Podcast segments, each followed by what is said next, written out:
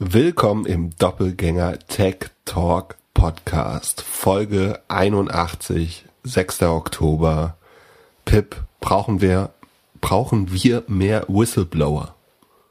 Das ist schön allgemeine Frage wieder. Ähm, prinzipiell, ja, ich, ich finde Whistleblower sind was äh, Gutes.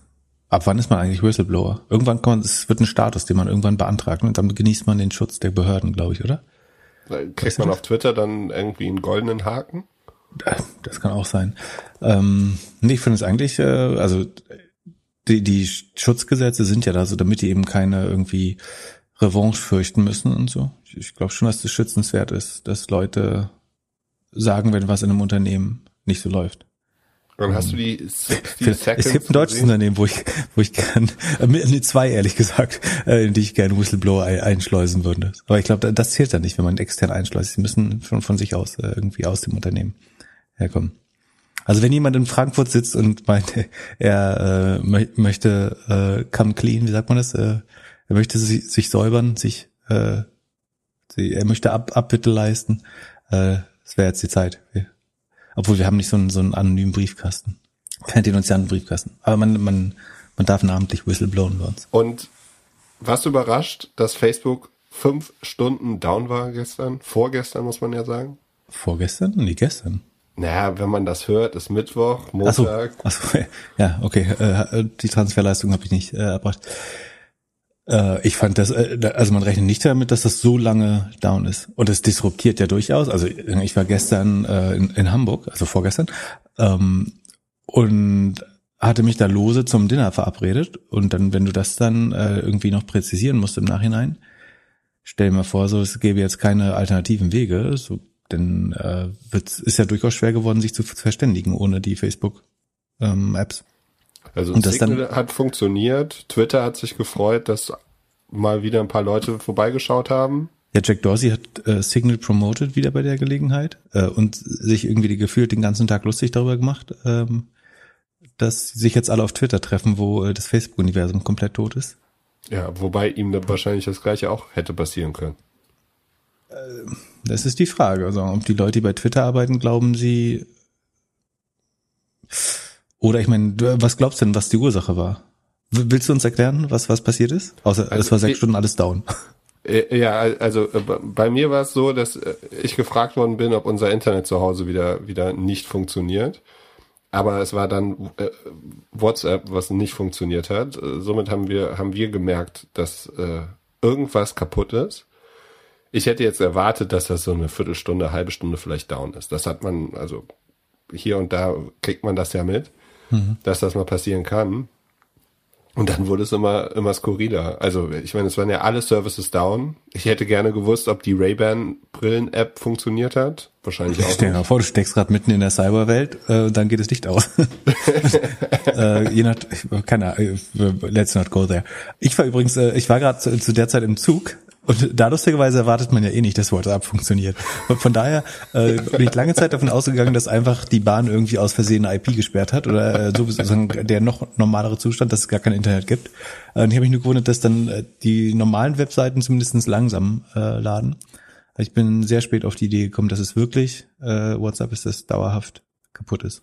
Ja, man, genau, man, äh, den würde man irgendwie zutrauen, dass das nicht passiert.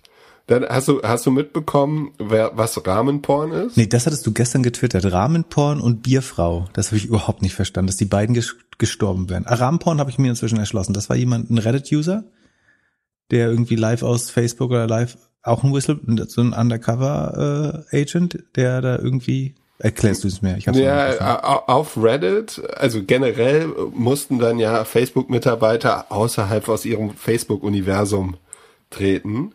Weil die internen Tools auch kaputt waren. Also genau, es war alles kaputt. Die Leute konnten noch nicht mal in ihre, also ins Büro.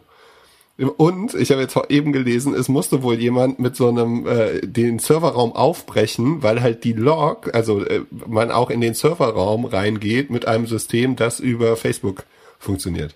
Moment, in den Serverraum kommst du nur mit einem System bei Facebook, das klingt aber nicht schlau. Nee, nicht wirklich. Aber äh, ja, es gab auf jeden Fall, es gab eine Menge witzige Tweets gestern halt dazu. Äh, mit einer der witzigsten fand ich, dass jemand gesagt hat, hey, Facebook ist down. Jetzt äh, nutzt die Zeit und äh, überredet eure Onkel und Tanten, dass sie sich endlich impfen lassen sollen. In die New York Times hat es einen Tweet geschafft von Jan Böhmermann, der wohl getwittert hat, dass er es auch ganz gut findet, wenn es immer down bleibt. Mhm. Und ja, Rahmenporn war wohl ein Facebook-Mitarbeiter, der erklärt hat, was los ist. Aber das dann auch relativ schnell wieder gelöscht hat oder seinen User-Account geändert hat. Aber nee, ich glaube, er hat es dann relativ gelöscht und dann die äh, Bierfrau war ähm, ein deutscher Politiker, der äh, was getwittert hat, was er wieder gelöscht hat. Und vielleicht sollte die CDU anfangen, irgendwie Vier-Augen-Prinzip bei, bei Twitter einzuführen. Äh, erklär mir das mal, Bierfrau habe ich wirklich nicht verstanden. Der, der junge Mann heißt Herr Biermann. So. Und ich habe eigentlich erwartet, dass irgendjemand jetzt einen Witz darüber macht, dass er sich umbenennen sollte in, in Bierfrau. Und warum? Ah, ja, er hat wieder, alter Mann hat einen dummen Tweet rausgelassen, den er mal hätte sein lassen können und dann hat er ähm, ist wieder gelöscht und sich entschuldigt. Verstehe. Und äh, was hat der Facebook-Mitarbeiter jetzt gesagt, äh, was da passiert ist? Äh, das habe ich selbst nicht, das müsstest du, glaube ich, besser erklären. Ich habe so verstanden, dass sie einfach den Schlüssel nicht mehr gefunden haben. Sie haben sich selbst ausgesperrt. Kann man das so erklären? Mm, ja, sie haben einen Stecker so ein bisschen gezogen. Also gut erklärt ist es äh, auf im Cloudflare Blog. Das verlinken wir gerne in den Show Notes. Da gibt es eigentlich, ich glaube, die beste Erklärung.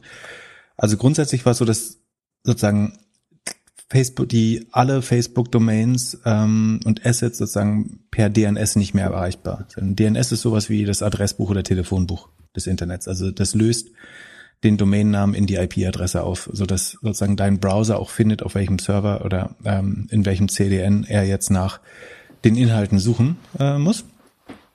Ähm, so eine Art, weiß nicht, Navigationssystem für, fürs Internet kann man es vielleicht nennen. So, damit du auch an der richtigen Stelle landest, wenn du irgendwas eintippst. Ähm, und das wiederum war aber anscheinend nur kaputt wegen des ähm, BGP Border Gateway Patrol, nee, Protokoll. Ähm, das ist das, was kaputt gegangen ist anscheinend.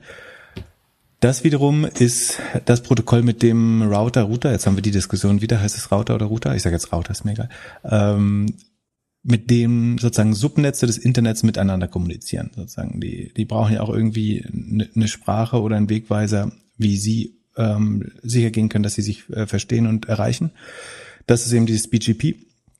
Und das hat äh, Facebook selber anscheinend oder jemand bei Facebook geupdatet. Ähm, und dabei ist es sozusagen, hat man vergessen, wo man eigentlich wohnt. So ungefähr.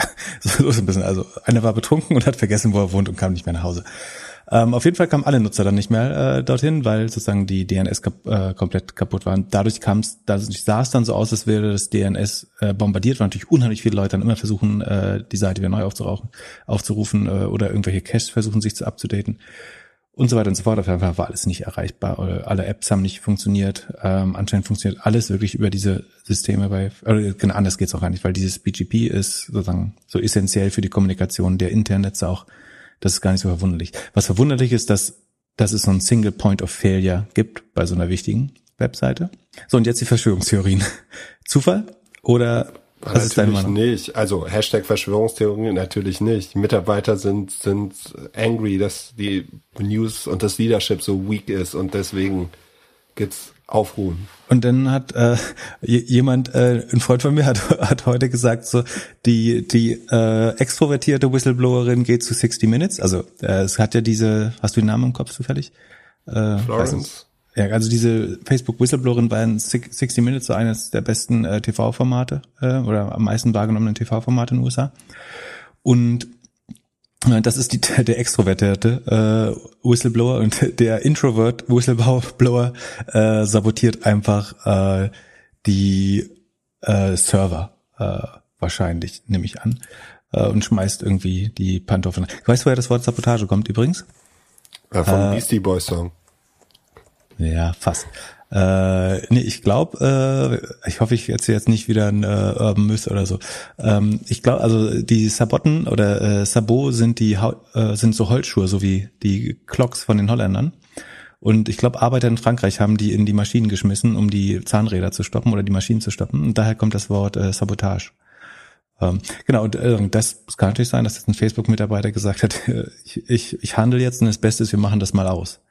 Und dann ist aber sozusagen, es scheint ja sozusagen, es wusste ja schon anscheinend jemand, dass, dass das eine Stelle ist, an der man sehr großen Schaden anrichten kann, weil man hätte wahrscheinlich absehen können, dass es relativ schwer ist, das wieder heile zu. Also das Komische ist ja, es geht wirklich ein bisschen in Verschwörungstheorien, aber äh, so, was war gestern für ein Tag? Äh, Vierter, Zehnter. Vierter, Zehnter war ein Inside-Job für der Folgentitel. Ähm, das Komische ist, dass eine Person es kaputt machen kann und ich glaube, dieser Rahmenfreak, nee, wie hieß der? Rahmenporn, hat der nicht geschrieben, dass es relativ wahrscheinlich ist, dass es drei, vier Personen braucht, um das wieder heile zu machen, sozusagen, weil der Mensch, der physischen Access zum Data Center hat, also sagen wir, der, der den Schlüssel hat tatsächlich, ist wahrscheinlich nicht der, der das Security Clearing äh, oder die Zugang hat, um das wieder zu rekonfigurieren. Äh, und irgendeine dritte Person bräuchte es noch, äh, einen, der Ahnung hat vielleicht, und eine. Ähm, und da war ich relativ sicher, also das wird Stunden dauern, bis sich die drei Menschen treffen und das zusammen lösen äh, bei Facebook. Zumal ja alle Kommunikationstools kaputt waren. Ja, genau. Ähm, der, der eine surft gerade mit einem elektrischen Skateboard, äh, Surfboard da auf irgendeinem River. Der andere spielt Golf mit seinen, mit seinen, ja. seiner Brille. Ja, das Einzige, wo, wo, wo alles so lief wie auch bisher, war so die äh, Scam äh, und Policy äh, Abteilung von Facebook. da wurde auch weiterhin nichts getan. Ähm, ach, das war übrigens lustig. Ich habe das erste Mal auf Twitter so eine Einladung in eine Gruppe bekommen, äh, wo dann jemand, äh, wo ich dann jemand beim Masturbieren zuschauen sollte. Das kriegt man sonst nur bei Instagram und Facebook diese Gruppen. Hast du, bist du nicht da drin? Nee. Also normalerweise, das von, von, Instagram und Facebook kennt man das ja, dass man irgendwie mit 13 Leuten in eine Gruppe eingeladen wird und dann möchte einem irgendwie jemand Popo zeigen oder so. Was? Hä, hast du okay. das nicht? Nee. Bin ich, bin ich, ich, krieg auch nicht dein, ich krieg auch nicht den Koks-Taxi-Typen da aus. Äh, ich werde dreimal am Tag in irgendeine Gruppe geedit von Leuten, die äh, so wo, sagen, wo ich, ja, vielleicht kann man es auch abschalten einfach. Ähm, wie auch immer, auf jeden Fall ist das gestern das erste Mal auf Twitter passiert. Wahrscheinlich, weil die Leute auf Facebook nicht daran äh, arbeiten konnten. Naja, auf ja. jeden Fall. Ähm, die Frage ist, wenn das so schwer ist, das wieder heile zu machen, warum konnte es jemand so schnell kaputt machen? Das ist so ein bisschen die Frage. Dass du es offensichtlich remote komplett diesen Fehler erzeugen kannst, der angeblich äh, irgendwie, der, der irgend, angeblich hat irgendein Intern wieder äh, ist über ein Kabel Naja, wenn du mit dem Auto durch eine Wand fährst, dann äh, dauert es auch, die Wand wieder aufzubauen oder das Auto wieder aufzubauen. So, der hat halt alle Stecker rausgezogen. Ich stelle mir das so vor, da hat einer alle Stecker rausgezogen. Das kannst du mit einem Handgriff machen.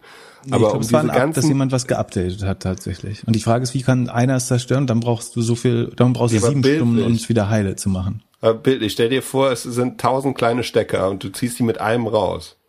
Dann brauchst du aber brauchst du halt kleine Finger, die dann diese tausend Stecker ja, das wieder muss ja auch ein bisschen redundant sein. So und jetzt jetzt die noch noch bessere äh, äh, Verschwörungstheorie. Gestern war ja auch der Termin, wo klar war, dass die Whistleblowerin ihre acht Thesen irgendwie an die SEC übermittelt. So, und dass es einen extrem negativen Newsflow für Facebook geben wird.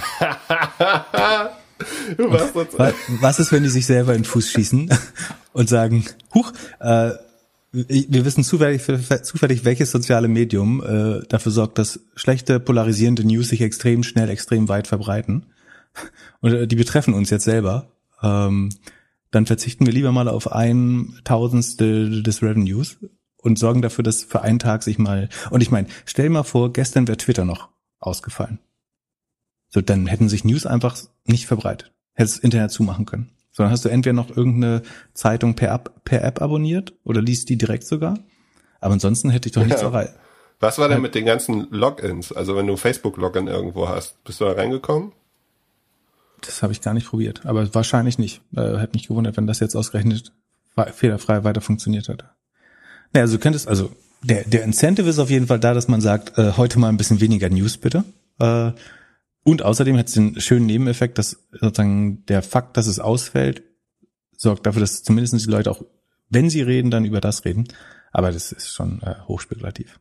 Oder äh, der Wendler hat ja gesagt, im September sterben alle Geimpften und vielleicht haben die sich nur um äh, vier Tage geirrt. Und vielleicht sind die Geimpften jetzt äh, gestern, also du, du weißt es nicht, weil die konnten ja nicht schreiben. Ähm, Ach so, ich dass, dass ich, noch. Ja, du bist ja auch vorher präimmunisiert worden vielleicht. Äh, okay. Vielleicht sind es nur noch die Ungeimpften. Vielleicht schreibt lieber mal einen Verwandten. Vielleicht sind welche äh, tot umgefallen. Wie auch immer. Achso, und dann ist äh, der Facebook Data Dump äh, noch rausgekommen. Ne? Hast du das äh, gesehen? Mm, nee. Sekunde. Ähm, und zwar verlinken wir auch, das war auch gestern, glaube ich. Ja, 4. Oktober. Data, uh, the largest and most significant Facebook data dump to date is reportedly now for sale on a hacker forum. Also das sind nicht gehackte Daten, sondern gesammelte wieder, ähm, so ähnlich wie bei Clubhouse. Aber es sind anderthalb Milliarden Facebook-User zusammen mit ihren Namen, E-Mails, Telefonnummer, Location, Geschlecht und User-ID. Hm, toll, dann ähm, habe ich deine E-Mail von vor zehn Jahren wahrscheinlich. Ja, ist auch gestern rausgekommen. Schon, ja, glaubst du, Facebook kriegt diese, dieses Jahr nochmal irgendwie eine gute News hin? Außer ein Sharepreis? Also generell, bist, glaub, du, bist, du, bist ja. du, glaubst du, Facebook entwickelt sich die nächsten fünf Jahre positiv oder negativ? Aktie, nur Aktie. Ja, ich, die Gefahr ist halt, dass sie WhatsApp monetarisieren. Dann ist die, ich würde tendieren sagen eher negativ. Aber wenn sie jetzt WhatsApp monetarisieren, dann wird das schon noch mal ganz schön fliegen, glaube ich. Aber tendenziell aber, bin ich glaubst, kann WhatsApp nicht links und rechts überholt werden? Na, ich meine, äh, die, die Penetration von Signal steigt an Tagen wie gestern auf jeden Fall schon mal. Krass wäre halt, stell dir vor, dass so interne Fehler oder passieren halt am laufenden Band. Hast halt, es gibt irgendwie so ein Inner Circle von, keine Ahnung, 100 Leuten, die, die, die irgendwie jetzt sich ausgedacht haben, wir machen jetzt einfach jeden Monat, immer am vierten, Protesttag, fünf, machen wir fünf Stunden das Ding aus. Ja, wenn das eine Person war, jetzt ist die dann Held oder Heldin oder Verbrecherin, Verbrecher? Boah, ich würde sagen, eigentlich ist das doch ein, ein, ein guter Hack. Also du am Ende Tyrannenmord. Darf man, meinst du? Da, ja, natürlich nicht, aber das System muss ja schon so stabil ge gebaut werden, dass sowas nicht passieren darf. Also die Frage ist, wie schnell, wie schnell können Sie jetzt vermeiden, dass sowas nochmal passiert? Und es kann ja auch nicht irgendwer gewesen sein, glaube ich. Also ich glaube, du brauchst eine gewisse Höhe im Unternehmen, um das zu machen. Also wenn es nicht sowieso ein Inside-Job war, wir verbreiten Aber das war der CTO, also äh, noch ein Gerücht. Es war der CTO, weil er sauer war, dass er als Bauernopfer gehen musste.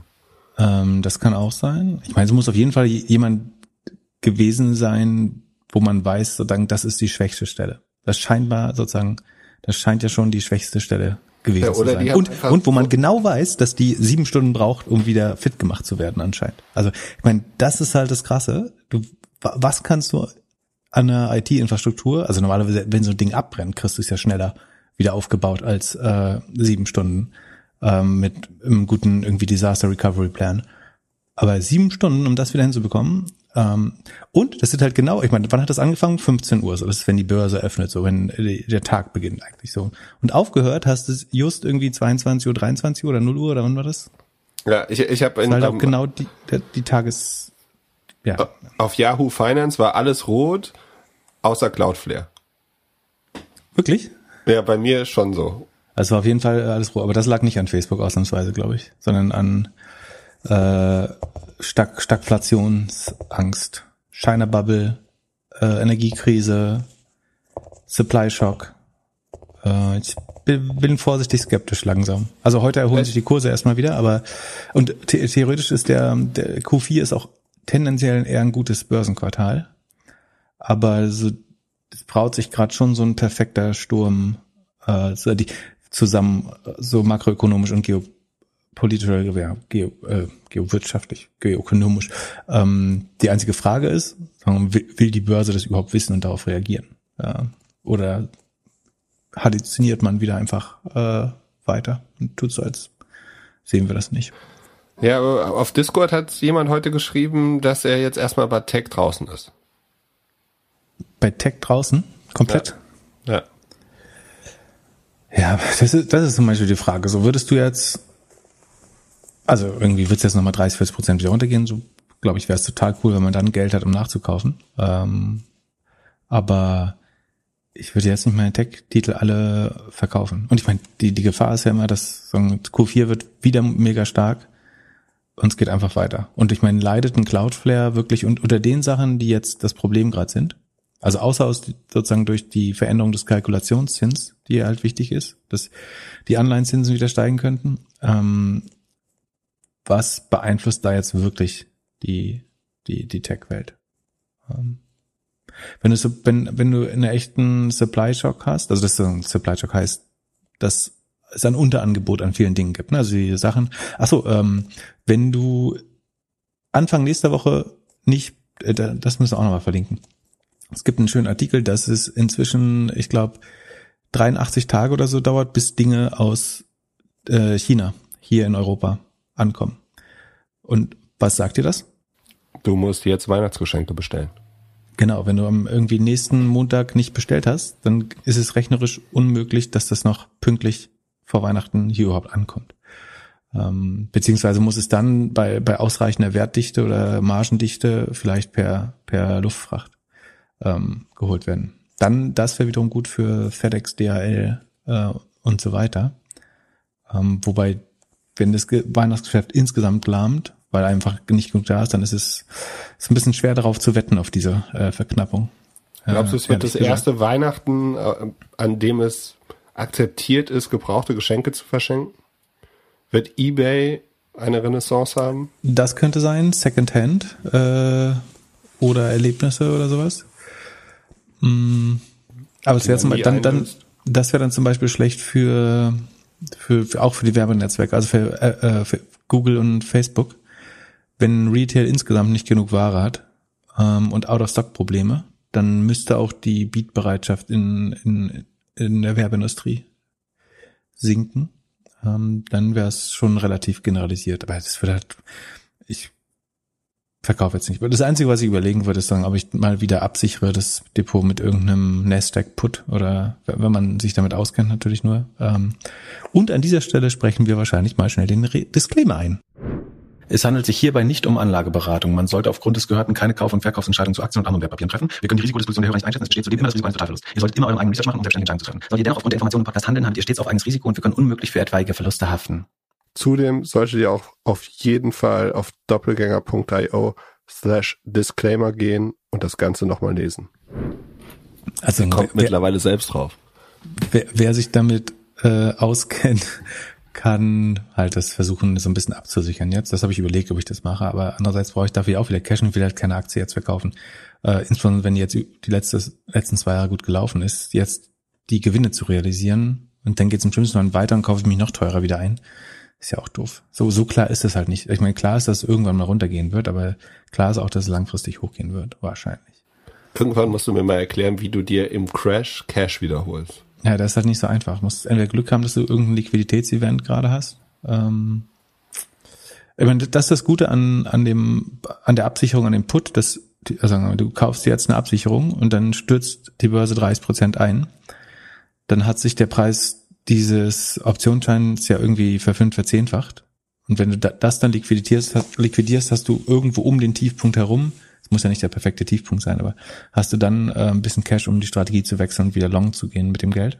Ähm, das ist eigentlich das Gute daran. Aber passiert gar nichts oder sinkt es nur moderat, ganz langsam oder geht nur hin und her oder steigt sogar, dann zahlst du halt die Prämie komplett und äh, verlierst das Geld. Aber so funktionieren Versicherungen halt. Ja, genau. ich kann's nicht, ich mach's nicht. Ich was ist das überhaupt wieder schon wieder für ein, für, du sitzt jedes Mal, in letzter Zeit sitzt du jedes Mal vor einem äh, neuen Hintergrund. So wirst du uns jetzt eigentlich mal sagen, was, was macht für die, äh, das sagst du nämlich nicht, was die Leute auch in der Discord-Community immer fragen, ist, was macht Glückler eigentlich beruflich? Oder macht er was beruflich, fragen sie eigentlich. Willst du uns mal erklären, wo, was ist das große Mysterium, an dem Philipp, Philipp Glöckler arbeitet seit, ist, ist es soweit? Seit Jahren. Na, seit Jahren ja nicht. Also, da, da, Hast du was Vorzeigbares? Da, Kann, kannst du was präsentieren uns an? Ja, äh, ein, ein, Plan, ein Pitch. Ein Pitch? Oh, uh. Ein Prototyp. Ja, ich habe jetzt, ich hab jetzt kein Slide-Deck dabei. Obwohl, fast. Also, ich bin ja seit eigentlich fünf Jahren überlegen, was ich mal wieder gründen könnte ähm, und sollte. Und ich habe eine Idee. Egal was es ist, ich gründe es in 15 Jahren. Das war bisher nämlich, äh, nee, nicht in 15, wenn du es jetzt gründest, in 10 Jahren. Warum? Weil ich immer Weil zehn alles, Jahre was du gemacht hast, wird hinterher erfolgreich. Also später. du bist ja immer zu früh dran. Ja, deswegen lasse ich mir diesmal super lange Zeit. Also, so. äh, aber generell bin, sitze ich mit einem Entwickler seit fünf Jahren immer mal wieder zusammen und wir überlegen uns Ideen und im besten Fall irgendwas, was wir beide gut finden. Äh, es war und was vor allem für mich ein Problem löst. Ähm, Supermarktmäßig war auch schon mal so ein Thema, aber so gut wie es die 10 Minuten Supermärkte gemacht haben, hätten wir es nicht gemacht. Und wir wären auch das falsche Team dafür gewesen. Ähm, und äh, seit so 2018 mache ich vielleicht das habe ich meine erste Podcast-Erfahrung so ein bisschen gemacht und habe immer geguckt, wie die Leute so aufnehmen, was für Software gibt und und und. Und diese ganze Clubhouse-Nummer ist ja auch nicht ganz aus Zufall entstanden, sondern ich habe mir halt den Markt vorher ziemlich genau angeguckt und gesehen, was wer so gebaut hat. Und vor, wann war das? Anderthalb Jahren habe ich in einer Instagram-Story gesehen, wie Olli Schulz im Auto sitzt und fest und flauschig aufnimmt. Und zwar in einer Story von Finn Kliman. Und aufgenommen hat er so, dass er einen FaceTime-Call gemacht hat auf seinem iPhone und parallel hatte der neben sich auf dem Beifahrersitz den, äh, ein iPad liegen und ein äh, USB-Mikro und hat dann lokal aufgenommen. Mir wurde dann später so machen wir das ja eigentlich auch, also wir, außer genau. dass wir Zoom statt FaceTime benutzen, machen wir es ja genauso. Letztlich. Genau, und plus wir haben noch mehr Equipment oder größere Sachen, ne? Computer, Mhm. Ähm, dann ähm, und so weiter. Ne? Dann kann man ja, man kann ja da unendlich in Technik investieren. Weißt du übrigens, wie man beim iPhone das Mikro äh, umstellen kann? Also ich habe ein iPhone, das hat einen USB-Anschluss ja, das, äh, äh, das iPad Pro. Ja. Aber was ich nicht schaffe, ist mein USB-Mikrofon damit zu verbinden. Also das nutzt immer wieder das interne Mikro. Äh, das beim Telefonieren oder bei was? Ja, also ich möchte zum Beispiel genau das machen, was du gerade gesagt hast. Also ich möchte auf dem I iPad Stimme aufnehmen. Ja. Kannst Aber über ein externes Mikro. Einfach anschließen. Solltest du, äh, sollte es erkennen. Aber Außer bei, bei dem, dein Mikro, ja, ja nutz mal, das nicht. Ja, ich kann ja sagen, warum, weil du Strom brauchst. Und das guck iPad mal, hat keinen Strom? Es kann sein, dass es zu wenig Strom hat, um, also guck mal, ob du bei deinem Mikro das blaue Licht leuchtet. Ja. Das braucht ja, so viel Strom? Ja, genau. Es kann sein, dass du... die das, blaue LED, bist du beklopft? Ja, nicht die blaue LED, aber dass das Ding mehr, mehr Strom frisst. Und je nachdem, wie voll der Akku vom iPhone ist, kann es sein, dass es das nicht mehr ähm, zuspeist. Aber so, so eine Art Panel, wo man das verstellen kann, gibt's nicht beim iPhone. Im Einfach einen Eingang aussuchen. Kannst du so. sehen und eigentlich siehst du es halt immer, ähnlich wahrscheinlich auch wie ein Android-Telefon, dass du da so drauf drücken kannst und dann sehen kannst, ähm, auf welchem Kanal du bist. Hm. Und es funktioniert auch nicht bei allen Sachen so. Also es kann sein, dass du das Mikrofon beim iPhone äh, eine Sprachmemo mit aufnehmen kannst, aber darüber nicht telefonieren kannst. Weil hm. Apple halt ihre eigenen Regeln hat, wie welche Hardware wie funktioniert bei welchen Sachen. Und das brichst du jetzt alles auf? Ja, das versuchen wir aufzubrechen. Also generell arbeite ich halt daran, dass man nur noch ein Device braucht. Und ich glaube, also so in der Musik hat man das gesehen. Billie Eilish ist so das Vorbild, dass man eben kein Tonstudio mehr braucht und äh, aus dem Schlafzimmer aufnehmen kann. Hast, hast du jetzt dein Pitch vervollständigt nach der letzten Folge von Fest und Flauschig? Ja, äh, pa passt ganz gut, ne? Und, äh, und Jan Böhmermann sagt, nein, er hat das schon immer so gemacht. Ja, und hier ist das Bedroom Recording. Ist das der große Trend? Kommt das auf deine Folie 1? Äh, genau, Bedroom Re Podcast Ma Recording. Market Tailwinds Bedroom Recording. Also es gibt, es gibt zwei Welten. Autobahn Recording. Entweder, entweder du baust es dir, äh, baust dir ein fettes Tonstudio und hast deine Audio-Engineers und, und, und. Und das kostet viel Geld und das, du machst alles Hochglanz. Oder du machst es halt mit deinen Geschwistern im Schlafzimmer.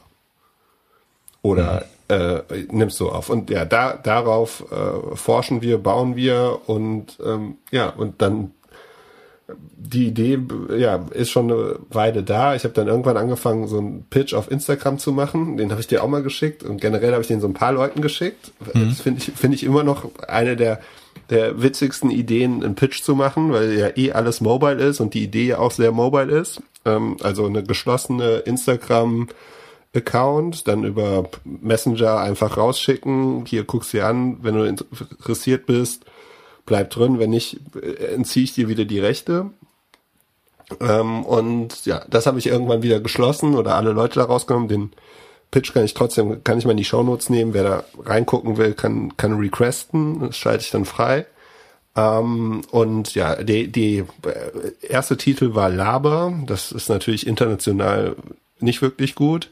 Und ein bisschen negativ behaftet auch. Und, und ein bisschen negativ behaftet, ja. Ähm, und ähm, ja, daraus spielen wir dann. Und Plus dann brandest du dich selber, dann sagen alle so, das ist der Labertyp. Oder der Laber. das, äh, ja, aber bist du doch der Labertyp. Der eine labert zu lange, der andere labert zu lange. Hast du jetzt das Produkt eigentlich schon erklärt und habe hab ich zwischendurch geschlafen oder hast du das Produkt noch nicht erklärt? Also, also ich vereinfache und äh, das Podcast recorden und meine mein Wunsch ist, dass wir irgendwann weniger Hardware brauchen und den Podcast schneller releasen können, ohne dass wir unsere netten Leute im Hintergrund brauchen, die das dann zusammenschneiden. Also, also Ansteck, Ansteckmikro, iPhone, das speichert lokal, schneidet hinterher zusammen. Genau. Und, und ich glaube halt, also ich, ich glaube. Und, pass auf, wir machen eine kostenfreie Version und wir, äh, am Ende kommt Doppelgängerwerbung in jedem Podcast. ja, das war eine deiner besten Ideen am Anfang, als ich dir die Idee gepitcht habe. Aber, aber ja, der, also da war es noch äh, Werbung für die App. Inzwischen finde ich ja Werbung Doppelgänger besser. Kommt, ihr konvertiert eh am besten. Ja, ja aber da, genau, das ist die Idee. Da, da sitze ich mit einem Entwickler zusammen dran. Ähm, wir haben uns entschieden, jetzt erstmal keinen, also bei, bei Why Own It war es damals so, da habe ich die Idee ein paar Leuten gepitcht und irgendwie wollten da alle rein und wir haben sehr schnell, waren wir beim Notar und haben eine Finanzierungsrunde gemacht. Bei dem Ding lasse ich mir jetzt derbe Zeit. Du hast ja gesagt, ich habe 10, 15 Jahre Zeit. Ähm, da haben wir uns äh, anders entschieden. Da haben wir mit, äh, in Hamburg gibt es so ein Programm, InnoFounder heißt das. Da kriegt man bis zu 75.000 Euro, ohne dass man irgendwas abgibt, ohne äh, ja, dass man einmalig. Einmalig. Also jeden Monat 5.000 Euro. Für, Wie einfach so? Ja, man pitcht die Idee vor einem Gremium, das sind 20 Leute, die entscheiden dann und wenn man und dann äh, committet man sich auf fünf Monatsziele äh, und, äh, und wer sind die 20 Leute? Leute, die in Medien und Internet und so in Hamburg arbeiten. Okay. Dürfen dürfen nicht öffentlich sein. Also man kriegt das vor dem das Geile war, das war alles äh, hier Corona-konform, alles nur per Zoom natürlich. Also ich würde mal sagen, äh, Unicorns haben in den letzten Monaten auch per Zoom ähm, ge, gepitcht, aber die Tatsache, dass man da einfach aus seinem aus seinem Zimmer da äh, vor den Leuten vor Zoom spricht, ähm, war, war schon genial. Und genau, und jetzt arbeiten wir halt im Kleinen und testen. Und ähm, ich würde. Krieg, kriegen die Shares dafür? Nee. Du kriegst einfach so 75.000 Euro geschenkt? Genau, die, ja, äh, was du lebst auf Staatskosten, also Schmarotzer, von meinem Geld. Oder nee, Hamburger Geld. Auf äh, Philipp Westermeyers EU, Geld. EU-Geld.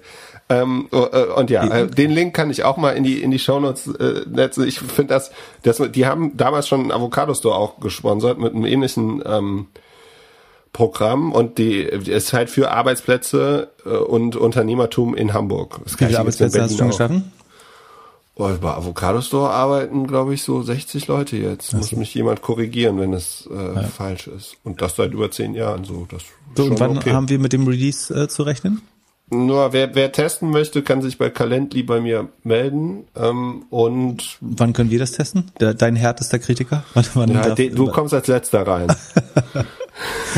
wird äh, lebenslang gesperrt. Genau. Ja, äh, ja, mal gucken. Also äh, aktuell bin ich ganz happy. Ist natürlich äh, wesentlich komplizierter, als man gedacht hat. Es gibt natürlich auch links und rechts ein paar Leute, die es ähnlich machen, anders machen und so weiter. Und ich glaube äh, halt voll an den Markt. Und so. Hast du schon Andreessen gegen Sequoia pitchen lassen, wer bei dir investieren darf? Äh, äh nee, die Clubhouse-Nummer habe ich noch nicht gemacht. Und äh, hier, der, der Sex macht ja jetzt auch so ein Ding, Colin. Das ist genau ähm, das gleiche, oder? Nö, das ist nochmal, der hat einfach nochmal Clubhouse genommen und da nochmal einen Recording-Button draufgesetzt. Ach so. Ähm, ich, ich glaube ja, ich glaube noch mehr an, also das, das Live ist super. Was Live halt gezeigt hat, ist, dass du, wenn es super einfach ist, man mit super interessanten Leuten sprechen kann. Und äh, das halt, äh, ich, wir merken das ja auch. Ich glaube, die das, was man mit Podcasts erreichen kann, ist wesentlich mehr als alles andere, was wir auf Social bis jetzt so auf jeden Fall in der Business-Sicht gesehen haben. Also ich glaube, äh, es gab ja vor, früher gab es ja mal, haben wir auch vor kurzem drüber gesprochen, Corporate Blogs. Ich glaube, dass du als CEO eigentlich einen Corporate Podcast brauchst, einen internen auch.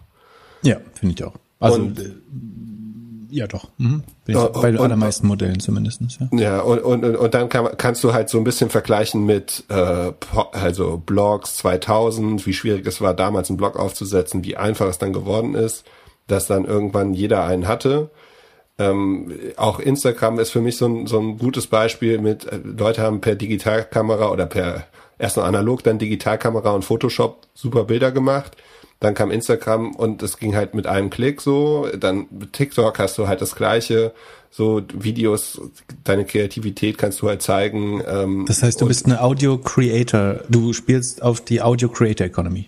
Du bist Ja, die, die Gleise für die Audio Creator Economy. Genau, ich möchte eigentlich, dass jeder so einen Doppelgänger-Podcast machen kann, ohne dass er halt viel, entweder eine Person haben möchte, die er, die das macht, so, oder halt Leute im Hintergrund. Und das, Jan, Jan sucht, Jan googelt gerade neuer Nebenjob, während er die Aufnahme hört. äh, äh, Jan hat das Commitment, solange er in dieser horrend teuren Wohnung äh, wohnt, kann er natürlich immer noch für uns arbeiten. Aber ja, die Okay, Idee also ist, wann kommt die Beta? Eine Beta gibt's schon. Wer testen möchte, kann sich gerne hier in dem Calendly-Link ähm, testen. Wer den Pitch sehen möchte von vor einem Jahr, von vor über ein Jahr, sucht mal auf Instagram unter Thomas-Laber-73. Und ja, ab nächste Woche teste ich mit jedem, der Bock hat. Du packst das in die Shownotes. Die, die Gefahr ist halt, dass ähm, wenn es einmal nicht funktioniert, hast du ja so immediate Churn, oder? Also das, ja, die das, Gefahr, genau. Also das, das Einzige, was nie passieren darf, ist, also du musst immer den lokalen File retten und die App muss sofort schreien, sobald irgendwas bei der Aufnahme, also wenn der Speicher voll ist oder weil ich glaube, also mein, meine größte Angst ist ja, das haben wir zum Glück, toi toi toi, wir sind äh, Folge 81 und ja, don't nie, jinx it. bitte? Don't, Aber wir haben don't es noch nie. Äh, nächste Woche haben wir übrigens wahrscheinlich, das sage ich, äh, sag ich dir dann. Wir haben Jubiläum nächste Woche. Oder, ja, nächste Woche doch. Mit hoher Wahrscheinlichkeit. Genau, also der Worst Case ist ja, dass du so eine Stunde oder anderthalb Stunden hier reinlaberst und dann wird es nicht aufgenommen.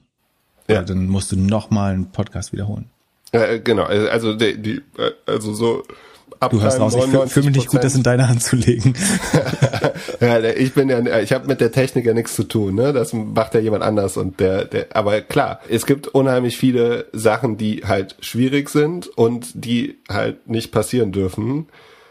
Zum Glück gibt's auch Entwicklungen, die irgendwie, die das ermöglichen, dass das immer, immer besser wird, aber die Konkurrenz natürlich mega tough. Auch wenn du überlegst, also mit Zoom einen Call zu machen, ist ja schon sehr gut, aber man findet halt, wenn du auf FaceTime Call machst, hast du immer noch mal das Gefühl, dass Apple irgendwie noch mehr kontrollieren kann. Dann hast du den generell äh, äh, äh, Apple. Dann hast du genau noch, noch mal die ähm, auch die Thematik mit welche Hardware lässt Apple zu und und so Sachen und es ist schon echt nicht einfach und du hast halt in dieser Branche auch die Leute, die halt die Hardware lieben. So.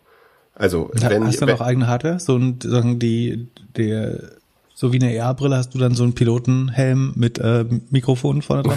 Ja, aber, äh, wer weiß, wer weiß. Vielleicht gibt's irgendwann das, das äh, Podcast-Headset, Mobile Podcast-Headset. Aber Wobei, also äh, ein paar, beispielsweise hier ähm, äh, Michi Beisenherz, der schickt manchen Leuten einfach nur AirPod-Kopfhörer und äh, interviewt dann damit. Und ich glaube, dass da auch noch es Bewegungen gibt, dass halt irgendwann die die Kopfhörer so gut sind da, und die Technik so klein und du siehst ja auch die verschiedenen Mikrofone, das wird immer alles kleiner. Vielleicht gibt's auch irgendwann einen Popschutz, den du einfach auf die auf dein iPhone legst und dann machst du den Podcast mit dem iPhone-Mikro. Oder AI ähm, glättet es einfach automatisch. Genau, da gibt's ja auch schon einiges. Wie heißt Also das Tool, womit du äh, Studioqualität nachproduzierst? Nicht, äh, nicht GarageBand. Es gibt doch so einen Namen. Äh, Es gibt unheimlich viel und sowas was- wie ein Instagram, äh, sowas wie ein ähm, Snapchat-Filter für Audio gibt's doch. So, Ja, wo- ja. Guten Sound einfach nachproduzieren. Es Ja. gibt äh, generell, wa- was ich halt spannend finde, also A, es löst für mich ein Problem, so. B, ich finde den Markt spannend, so, den Content meistens spannend. Und es gibt halt unheimlich viele Entwickler und Entwicklerinnen, die halt auf dem Thema forschen und Sachen machen. Äh, aus der Musik und generell. Und du hast halt auch noch, du hast ja mal gesagt, AI muss Du willst nur in die Pitch- Musikindustrie, jetzt raff ich's. Du, du willst äh, hier irgendwelche Release-Partys mit äh, Rappern machen. Das ist das eigentlich, eigentliche Motiv. Ja, ja High Level. Co- Corday hat schon zugesagt. Vielleicht, ich, ich habe hab mich schon gefragt, ob ich ihn einfach anfrage und wenn er zusagt, dann machen wir eine Doppelgängerkonferenz. Aber nur Und, wenn er äh, zusagt. Wir richten uns äh, nach ihm. Verstanden. Business Model ist, wie, wie macht das Geld? Na, also aktuell zahlen wir Jan Geld und Joshua, äh, dass sie die Sachen schneiden. Äh, das ist bei einer zwei Stunden Aufnahme wahrscheinlich vier Stunden Arbeit so. Wenn man da Geld sparen kann, kann man dafür auch Geld nehmen. Verstehe. Und dann buchst du einfach unsere Werbeumsätze über, über die Firma. Und äh, dann kaufst du den Podcast. Dann gehst du äh, public und kaufst, kaufst den Podcast. Ähm, ja, die äh, Going Public Tricks, die musst und du Und verkaufst machen. das aber als Product Revenue, als Subscription Revenue. Guck mal, dann ja. hast du, ich will jetzt nicht sagen, wie viel wir mit Werbung machen. Aber eine halbe Million ist eine Menge Geld. Nein. Ähm, wenn du, guck mal, dann sag Pro mal, Quartal. Genau. Und ähm, dann ja, die, haust die du da 100 mal Sales, 100er Sales Multiple drauf. Dann hast du eine 15 Millionen Company. Dann kannst du eigentlich, kannst eigentlich schon ähm, Specken. Kann, fast, ja. Ja, deswegen mache ich den Podcast ja mit dir, damit ich diese ganzen Tricks lerne. Apropos Media und Tricks, Ozzy hat ja gesagt, hier Ozzy Media, über die wir letzten Folge gesprochen haben, die haben ja am Freitag gesagt, so, wir machen jetzt hier alles dicht. Und dann hat der CEO am Wochenende überlegt, was er als nächstes machen kann. Und ist ihm eingefallen, du, ich glaube, so schnell kriege ich keinen neuen Job. Okay, wir machen einfach weiter. dann hat er sich am Montag in verschiedene TV-Studios gesetzt und hat erzählt, so, ja, wir haben ein paar Fehler gemacht, aber wir open for business, wir machen weiter. Also, und, Moment, die Firma ist ja pleite. Ja, scheinbar irgendwie, irgendjemand scheint da noch Werbegeld irgendwie zu, äh, hinzulegen. Und was ich halt krass finde ist, also es redet ja keiner gut über die. Also es sagt ja keiner, dass er diese, die irgendwie kennt. Ich überlege die ganze Zeit, ob du über Armin Laschet oder den Aussie-CEO redest, aber äh, hätte auch so ein Problem, Niederlagen einzugestehen. Also. Entschuldigung, was wolltest du sagen? Ja, also wie kann eine Medienfirma so aktiv sein, also so viel Geld ausgeben und dann äh, und in der Bubble sein und dann auf einmal sagt die ganze Bubble, der die existiert gar nicht. Also, also die sind ja die sind komple haben ja ein komplettes Parallelleben. Das war mein Lieblingstweet der Woche übrigens. Äh, Airbnb äh, ist irgendwie die größte, ähm, wer ist das, die größte Accommodation-Plattform und besitzt keine Häuser. Uber ist der größte, größte Transportplattform, besitzt keine Autos und Ozzy ist die größte Media-Plattform, hat aber keine Audience. Äh, fand ich gut. Auch sehr lustig. Ja. ja. Ja, äh, ja, Wahnsinn. Also äh, ich bin echt mal gespannt, wie es da noch aussieht. Das. Apropos Luftnummer, äh, bei du hattest ja letzte oder wir hatten letzte Woche leider zu früh aufgenommen. Ähm, weil am gleichen Tag kam ja noch die News, die ich dann später nochmal kurz eingesprochen habe, dass äh, Northern Data jetzt eine, beziehungsweise in Zusammenhang mit Northern Data eine äh, Strafanzeige bei der Staatsanwaltschaft Frankfurt von der BaFin eingereicht wurde. Ähm, das wurde veröffentlicht nach den Zahlen von Northern Data. Ursächlich war aber, ähm, dass wiederum berichtet wie immer ähm, Georg Buschmann von der Wirtschaftswoche, äh, die da sehr gute Arbeit, der da für die Wirtschaftswoche äh, sehr gute Arbeit. Wer das verfolgen will, kann übrigens super dem Georg Buschmann und dem Olaf Storbeck, das ist der Frankfurt Reporter von der ähm, Financial Times, auf Twitter folgen. Äh, da kann man den, den Sachverhalt ganz gut äh, sagen. Hohe Empfehlung, äh, posten viele vernünftige Dinge. Ähm, und zwar hat die BaFin Anzeige erstattet wegen des Verdachts auf Marktmanipulation durch eine irreführende Ad-Hoc-Mitteilung von November 2019. Das war wahrscheinlich 2019. so ja, genau, spät. Das ist fast zwei Jahre her. Ähm, und die Anzeige wurde, hat die Wirtschaftswoche herausgefunden, aber auch schon im Februar 21 äh, gestellt. Das heißt, auch das ist schon acht Monate her. Ähm, und diese die Ad-Hoc-Mitteilung, um die es wahrscheinlich geht, ist wahrscheinlich die Akquisition von Winstone, was wiederum die Firma des jetzigen CEOs ist, ähm, mit dem ähm, Namen, den, jetzt nicht, den ich jetzt nicht richtig aussprechen kann. Äh, und genau, da muss man jetzt schauen, äh, ob, ob man da noch mehr Infos bekommt, was da Moment, genau. Also die, okay, das war mir nicht bewusst. Also ja, also es ist nicht das, also es, es scheint so, sagen mit den vorliegenden Fakten, dass sozusagen nicht die schlechten Zahlen dafür maßgeblich waren, sondern eher irgendwelche Statements vermutlich oder mutmaßlich, die damals im Zusammenhang mit irgendwelchen Ad-Hoc-Mitteilungen im November 2019 waren. Zumindest Gut, aber wenn es zwei Jahre dauert, bis das irgendwie publik wird, kommen dann noch mehr, kann dann noch mehr jetzt passieren in den nächsten Monaten? Ähm, es kann immer mehr passieren. Äh, ich, aber ist, ist es normal, dass das zwei Jahre dauert, bis dann irgendwas passiert? Ach, ich glaube, normal ist da wenig. Die Frage ist, ist es normal, dass eine Firma 120 bis 140 Millionen Revenue forecastet, dann äh, irgendwie 16 macht oder, oder so und das neun Monate später, ohne vorher jemals eine Gewinnwarnung oder so herausgegeben haben, äh, das äh, zugibt oder veröffentlicht und testiert. Ähm, glaube, insgesamt ist da wenig ähm, normal. Gut, hast du geschortet? Ist, nee, habe ich nicht geschortet. Und, Kann man äh, das shorten?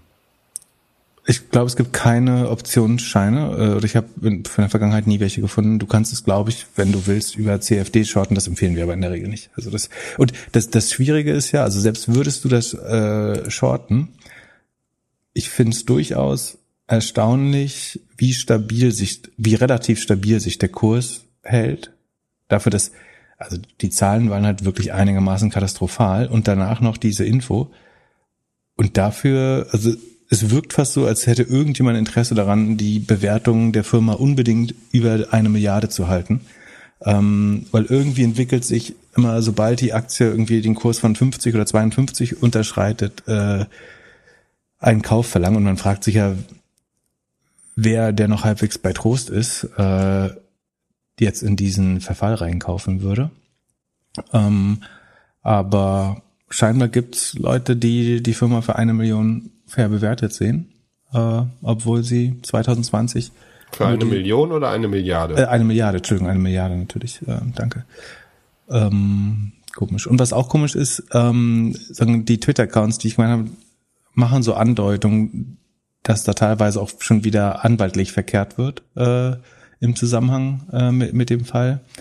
Das ist auch so, das ist jetzt nur meine ganz persönliche Erfahrung und muss nicht allgemeingültig sein oder spiegelt vielleicht keine Tatsachen wider, aber nach meinen subjektiven Eindrücken und aufgrund persönlicher Erfahrungen habe ich schon das Gefühl, dass du kannst die schlimmsten Lügen über eine seriöse Public Company erzählen und niemand juckt sich dran.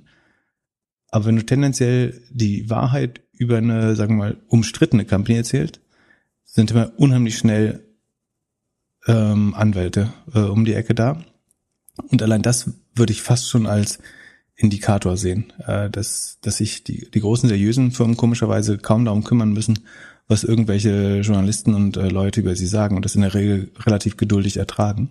Ähm, oder dass die auch gut damit leben können, dass Leute verschiedener Meinung über ihre Firmen sind. Ähm, das aber so bei Firmen aus dem Umfeld ist mein, mein persönlicher Eindruck, äh, irgendwie aufgrund der Erfahrung, dass da immer irgendwie relativ schnell ähm, versucht wird, die Berichterstattung zu unterbinden, zu lenken. Ähm, ja. ja, Wahnsinn. Also ich bin gespannt, was da in den nächsten Monaten noch alles passiert. Weißt du, wann wir Northern Data übrigens das erste Mal erwähnt haben? Nee. Ähm, vor ziemlich genau einem Jahr. Folge 006. Die in der, in der sechsten Folge haben wir uns. Echt? Äh, das, ja. ja. War, war, ja, ich bin gespannt. Vielleicht, vielleicht passiert da in den kommenden Monaten ja noch irgendwas. Vielleicht gibt es ja auch irgendwas, was wir nicht sehen. Vielleicht gibt es hm. auch einen Barbara Streisand-Effekt. Wer weiß das schon? Ich meine, die, die Frage ist, was kann denn noch Gutes äh, passieren? Also sie haben ja jetzt ihre Kunden gekauft. Ähm, weiß nicht, ob sie dann deren Aktivitäten, also ob sie denn das, ich, wie ich das verstehe, ist, die stellen dann diese Miner in ihre eigenen Rechenzentren und meinen da Bitcoin. Und wenn der Kurs hoch genug ist, kann sich das und der Strom billig. Ah, und der Strom ist aber Moment, Moment, wir haben Energiekrise. Das heißt, der Strom wird, der, der Strom ist gerade sauteuer.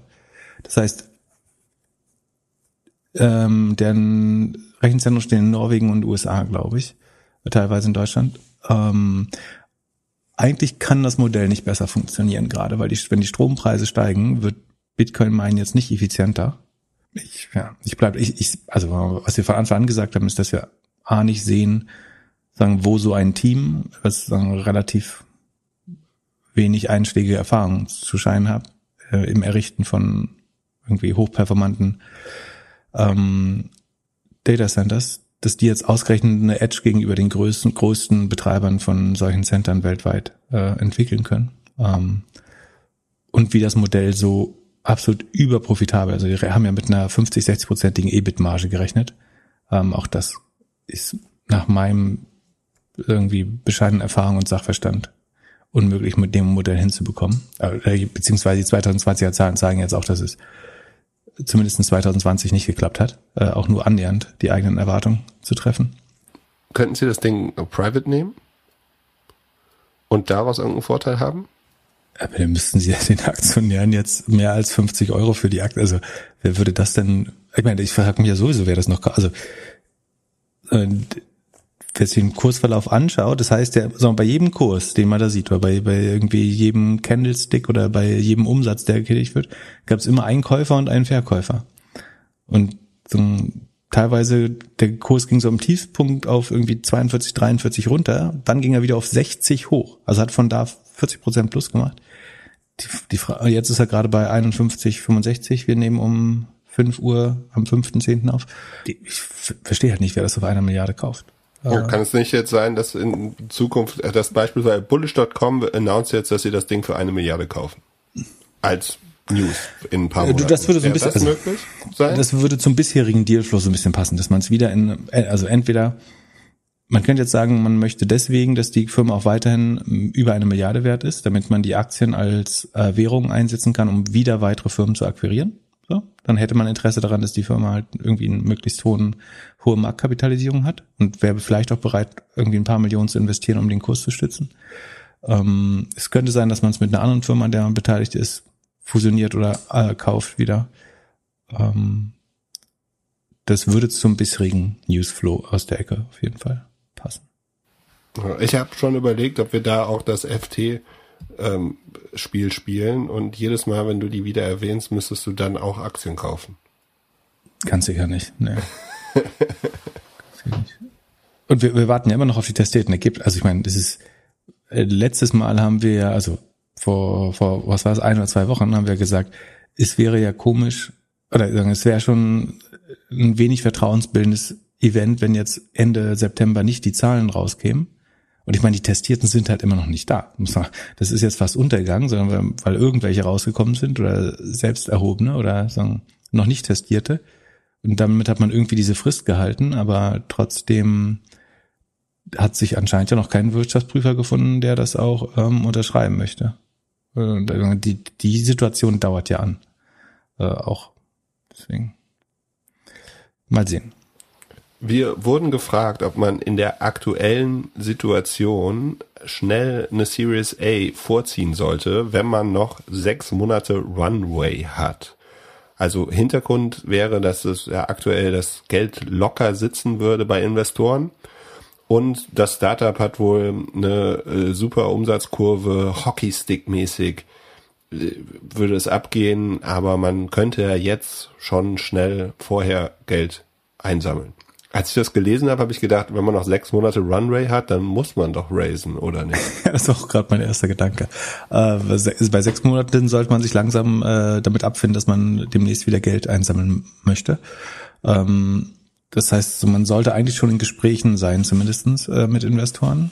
Ähm, das heißt, also eigentlich ist die Antwort definitiv mit Ja zu beantworten. So, die Frage ist jetzt, was der Hockeystick ist, davon die Rede. Wenn man jetzt gerade monatlich um 100 Prozent wächst. Dann kann man, sollte man, glaube ich, trotzdem anfangen zu reden mit Investoren, aber sollte beim Termsheet vielleicht noch eine gewisse Flexibilität einkalkulieren, also dass man sagt, wir gucken jetzt, wir telefonieren jeden Monat mal und schauen, wie sich das entwickelt. Wir wollen uns jetzt noch nicht auf eine Valuation ähm, festlegen. Oder beziehungsweise müsst ihr, ähm, was wir glauben, was wir in drei, vier Monaten an Umsatz haben, wenn man irgendwie diesen Hockeystick, den es da angeblich gibt, ähm, rationalisieren kann, dass das eben preempted wird, also vorweggenommen. Das würde jetzt für, die, für den, für den Term, Terminus äh, vorziehen sprechen, dass man glaubt, wirklich, man steht deutlich besser da. Ähm, aber das ist so eigentlich das Einzige, was mir einfällt. Also ich meine, der, der Zielkonflikt ist, du weißt eigentlich, ganz aggressiv jetzt formuliert, du, du verdoppelst dich gerade jeden Monat, weil das Produkt irgendwie weggeht wie heiße Semmeln, warme Semmeln. Ähm, dann möchtest du es natürlich so weit wie möglich rausschieben.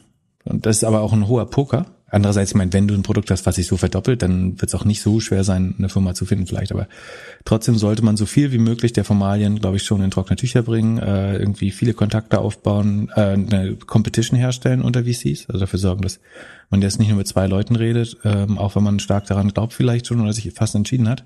So oder so sollte man äh, irgendwie alternative Angebote einholen und einfach Kompetitivität der Angebote herstellen. Und dann ist halt die Frage, wie sorgst du dafür, dass du nicht zu früh äh, auf einem zu niedrigen Umsatz jetzt schon abschließt? Und ja, da, also man kann ja die Erwartung einfach, also ich weiß nicht, ich weiß nicht, ob das besonders schlau ist, ne, aber ich würde einfach das genauso formulieren. Also ich würde Ihnen sagen, so wir wissen, also wir wollen eigentlich mit euch arbeiten oder so, wir suchen nach Geld, wir glauben aber auch, wir, wir wachsen gerade extrem schnell und deswegen möchten wir eigentlich auf der Bewertung von in drei oder vier Monaten äh, sondern wir müssen uns erstmal darüber einigen, dass wir beide glauben, dass wir die, den Umsatz erreichen, den wir glauben, den wir da erreichen. Und dann wollen wir das Umsatzmultiple halt darauf rechnen. Ähm, oder dass man halt sagt, man unterzeichnet einen Termsheet, wo drin steht, die Valuation wird so und so viel mal Umsatz in dem und dem Monat sein. Also das würde ich versuchen. Ob das klappt, ob jeder VC sich darauf einlässt, weiß ich nicht. Aber ähm, die, aber ich eigentlich ist das im Interesse allen. Also die wollen ja ein schnell wachsendes Unternehmen und eine gute Story. Du möchtest nicht zu billig verkaufen. Oder du kannst es eben auch vorziehen, indem du sagst, so, wenn jetzt jemand bereit ist, das eben doch schon zu zahlen, dann kannst du es auch vorziehen. Wenn, wenn Macht es Sinn, eine kleinere Series A zu machen? Das ist vom Signaling dann doof. Du könnt, also was du machen kannst, ist,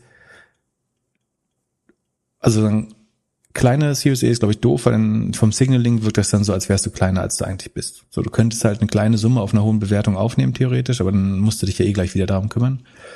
Was du machen kannst, ist, um dir Sicherheit zu geben, dass du mit deinen Bestandsinvestoren eine Bridge schon fertig verhandelst, um dir Zeit zum Pokern sozusagen zu schaffen. Das, dass du einen Plan B hast als Alternative im Sinne von, du verpuckerst dich und schaffst es nicht mehr in der Zeit, dass dir trotzdem zugesichert ist, dass deine Bestandsinvestoren dann natürlich zu einer, die werden sich eine bessere Bewertung er, erhöhen, dass die dir sozusagen nochmal eine Bridge-Finanzierung ähm, geben zu besseren Konditionen für sie. Aber dadurch dann hast du nicht die Gefahr, dass du von heute auf morgen insolvent bist, weil dann der letzte Investor doch abgesprungen bist, weil du ein bisschen zu frech warst.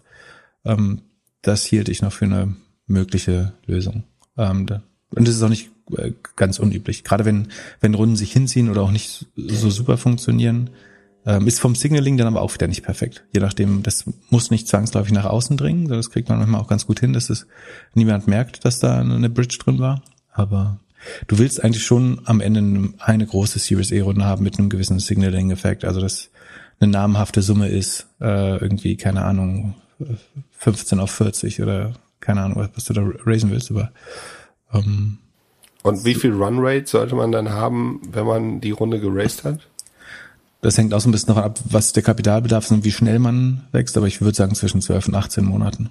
Und, und es gibt so Ausnahmeszenarien. Es gibt Szenarien oder so Makrokonstellationen, wo man sagt, nimm das Geld, was du gerade kriegen kannst. So, sagen wir mal, am Anfang von Covid hätte wahrscheinlich jeder gesagt, race mal für 24 Monate durch, wenn du jetzt kannst. Äh, in, je nach Industrie und je nach ähm, Exposure des Geschäftsmodells zu dem Covid-Problem gibt schon immer mal Phasen, wo man sagt, ähm, jetzt noch alles Geld, was man haben kann, einsammeln ist vielleicht schlau. Äh, auch zu schlechten Konditionen vielleicht sogar, weil man glaubt. Aber das hat man doch jetzt auch, oder? Ich meine, wenn man jetzt sagt, okay, hm, die Aktien, das könnte jetzt schnell irgendwie auch mal eine Korrektur geben und äh, ja, du kannst sagen, wenn jetzt dieser, und, und, und. der globalisierte Supply Shock, äh, Energiekrise, ähm, so dieser perfekte Sturm, der sich schon so ein bisschen andeutet, äh, zusammenkommt, dass du dann das lieber früher als später machst. Ähm, andererseits, wie gesagt, wenn, wenn der, der Hockeystick, den er ankündigt, wirklich kommt, äh, gute Companies kriegen auch in schlechten Zeiten äh, Funding. Von daher ist immer die Frage, wie sicher das ist, dass äh, man sich auch ganz sicher verbessert in den nächsten Monaten nochmal. Genau. Dann äh, große Sharing Economy News. Run, no, Rent the Runway geht äh, an die Börse. Genau, äh, ich habe anfangs nur gelesen äh, Filing Papers und bei Run, Rent the Runway muss man da überlegen, ob sie Insolvenz äh, oder ihre IPO eingereicht haben. es war in diesem Fall aber der IPO. Von, den, Zahlen, von den Zahlen her wäre beides gegangen, finde ich. Naja, ähm, noch, noch mal kurz zu erklären, was man da machen kann. Also man kann dort sich Kleidung ausleihen, vor allem für Hochzeiten und andere große Events. Müsste vielleicht noch dazu sagen, dass es in Amerika wohl eher so ist, dass man da öfters tolle Kleider braucht, um für irg auf irgendwelche Veranstaltungen zu gehen. Ich finde, in der deutschen Kultur ist es ja noch nicht so gang und gäbe. Ähm, und die hat, hat natürlich einen, einen krassen Covid-Dip, so. Also, äh, weil es hat ja jeder mitbekommen, dass man äh, jetzt während Covid nicht auf so ganz vielen Veranstaltungen sein musste und dass man auch mal gut ein Jahr im Trainingsanzug durchhalten konnte. Genau, wir haben so 40 Prozent Umsatz verloren äh, in 2020. Ähm, relativ klar wegen Covid, was, also wenn du nicht raussehen kannst, warum willst du Designerkleide, Kleidung kaufen? Und ähm, ja, ist halt fast Halbierung äh, des, des Umsatzes. Haben auch eine Downround gehabt. Also von Downround spricht man, wenn die man Geld aufnehmen muss zu einer kleineren Bewertung als zuvor. Äh, genau, es war ein Unicorn und wurde dann das Horn wieder abgestoßen. Genau, ist jetzt ein Dreiviertel Unicorn, so mit kurzen Beinen. Äh, und ich glaube, man möchte jetzt aber wieder um die eine Milliarde wert sein und 100 Millionen einsammeln äh, damit mit dem Börsengang. Ähm, Findest du das Modell nicht super? Ich finde, ich glaube, also so Designer-Dresses hängen schon 99,99 Prozent der Zeit im Schrank rum. Das macht eigentlich wenig Sinn. Also, dass man ich glaube, man kann die dann, also das Modell ist, du zahlst, also so wie sie es machen, ist, du zahlst zwischen 1000 und 2000 Euro im Jahr Subscription. Und dafür kriegst du vier bis x ähm, Dresses per Mail zugeschickt oder per Post zugeschickt oder darfst sie in einem der Stores abholen. Und die darfst du dann irgendwie rund einen Monat behalten, je nach Modell. Wenn du die Unlimited Plan hast, kannst du auch öfter switchen, aber du darfst nie mehr als vier gleichzeitig haben, damit du sozusagen das Inventar nicht blockierst für andere. Also du hast vier Dresses und kannst sie dann äh, im einfachsten Plan einmal im Monat tauschen. In dem Unlimited-Plan kannst du auch alle vier Tage tauschen, wenn du möchtest. Genau, das ist das Modell. Um, also, äh, Closet in the Cloud heißt das übrigens. Kleiderschrank in der Cloud. Das, das ist der Cloud-Kleiderschrank. Äh, das versinnbildlicht eigentlich, was man macht. Ne? Also es gibt irgendwo ein, zwei große Lager in den US oder Läger in den USA und da hängen Zehntausende von Kleidern und die kriegt man per Post zugeschickt, kann die benutzen, werden hinterher wieder gereinigt, kannst du wieder, äh, dann trägt sie jemand anders. Genau, sie haben angeblich die größte Wäscherei Amerikas oder der Welt. Genau, die größte Dry Cleaning, ähm, wie heißt das? Ja, Wäscherei, Waschsalon, den größten Waschsalon. Äh, und genau, Kleiderschrank in the Cloud mit angeschlossenem größten Waschsalon. Ähm, und die Zahlen sehen aber jetzt nicht so äh, toll aus. Wir können mal reingehen, wir verlinken das S1. Äh, gehen wir mal zu den Financials. Also die haben, sie haben 127.000 Subscriber. Wo sind wir? Seite 33, 16, Seite 16. Im letzten Jahr, in dem Covid-Jahr, haben sie 135 Millionen Umsatz gemacht. Ähm, oder nee, Total Revenue ist 157,5 Millionen. Davon waren 80 Prozent Subscription ungefähr oder mehr als 80 Prozent. Ähm, da ist schon mal die Frage, wenn du Subscription-Modell hast, was nur mit sechsmal Umsatz bewertet, ähm, da so, würde ich schon sagen, da die wissen schon selber, dass das nicht so geil funktioniert, glaube ich. Ähm, so, da davon, also von diesen 157 ähm, Millionen entfallen 53 Millionen auf Fulfillment. Das ist halt das Verschicken dieser Pakete und ich hoffe, dass da auch die Kosten für Reinigung und sowas inklusive sind. Mein Verdacht ist so ein bisschen, äh, da kommen wir später noch drauf, dass vielleicht noch nicht alle Kosten drin sind. Dann haben sie Technology-Kosten, also das ist, was normalerweise R&D ist. In dem Fall wird das wahrscheinlich Warenhaus und, ach, das wäre schlau, vielleicht machen, sagen sie, die Reinigung und packen es da rein. Also es könnte die Website-Erstellung sein, das kann äh, ihre tollen Data-Algorithmen sein, das kann äh, eben auch die Technologie in, im Warenhaus sein. Dann die General Admin, also die äh, irgendwie gemeinen Verwaltungskosten, die sind relativ hoch, nämlich die Hälfte des Revenues ist General Admin. Äh, da frage ich mich so ein bisschen, wie groß ist der Wasserkopf eigentlich, äh, den diese Firma hat, wenn dass General Admin äh, irgendwie 50 Prozent größer ist als das Fulfillment und gefühlt ist das ja hauptsächlich ein Fulfillment-Business. Ne? Also du kaufst Kleider, packst ins Warenhaus und ab dann ist es eigentlich nur zum Kunden schicken, wieder einsammeln, äh, waschen, zum Kunden schicken, wieder einsammeln. Das ist ja eigentlich der Prozess der, der Leistungserstellung. Mein Verdacht ist so ein bisschen, sie verstecken in den Gemeinkosten irgendwelche Kosten, die eigentlich in die Unit Economics sollen. Also das ist zum Beispiel sagen, die Wäscherei ist eine Gemeinfunktion. Und das, also das, geht hier nicht raus hervor, aber ich finde die Gemeinkosten erstaunlich hoch, während die anderen fast ein bisschen zu niedrig sind. Ähm, so, dann gibt's Rental Product Depreciation, also die Abschreibung auf die Kleider ähm, und Revenue Share. Ähm, weitere Abschreibungen. Dann kommt man auf totale, also bei, bei 157 Millionen Umsatz auf 288 Millionen Operating Expenses. So, das müsste irgendwie eine minus 80, minus 70 Prozent äh, Operating Margin sein. Das ist jetzt schon mal nicht geil. Also der Operating Loss ist 130 von 157, also eher 80 Prozent minus. Ähm, dann kommen noch ähm, Interest Income, also äh, Zinsen und sowas drauf und dann bist du bei minus 170.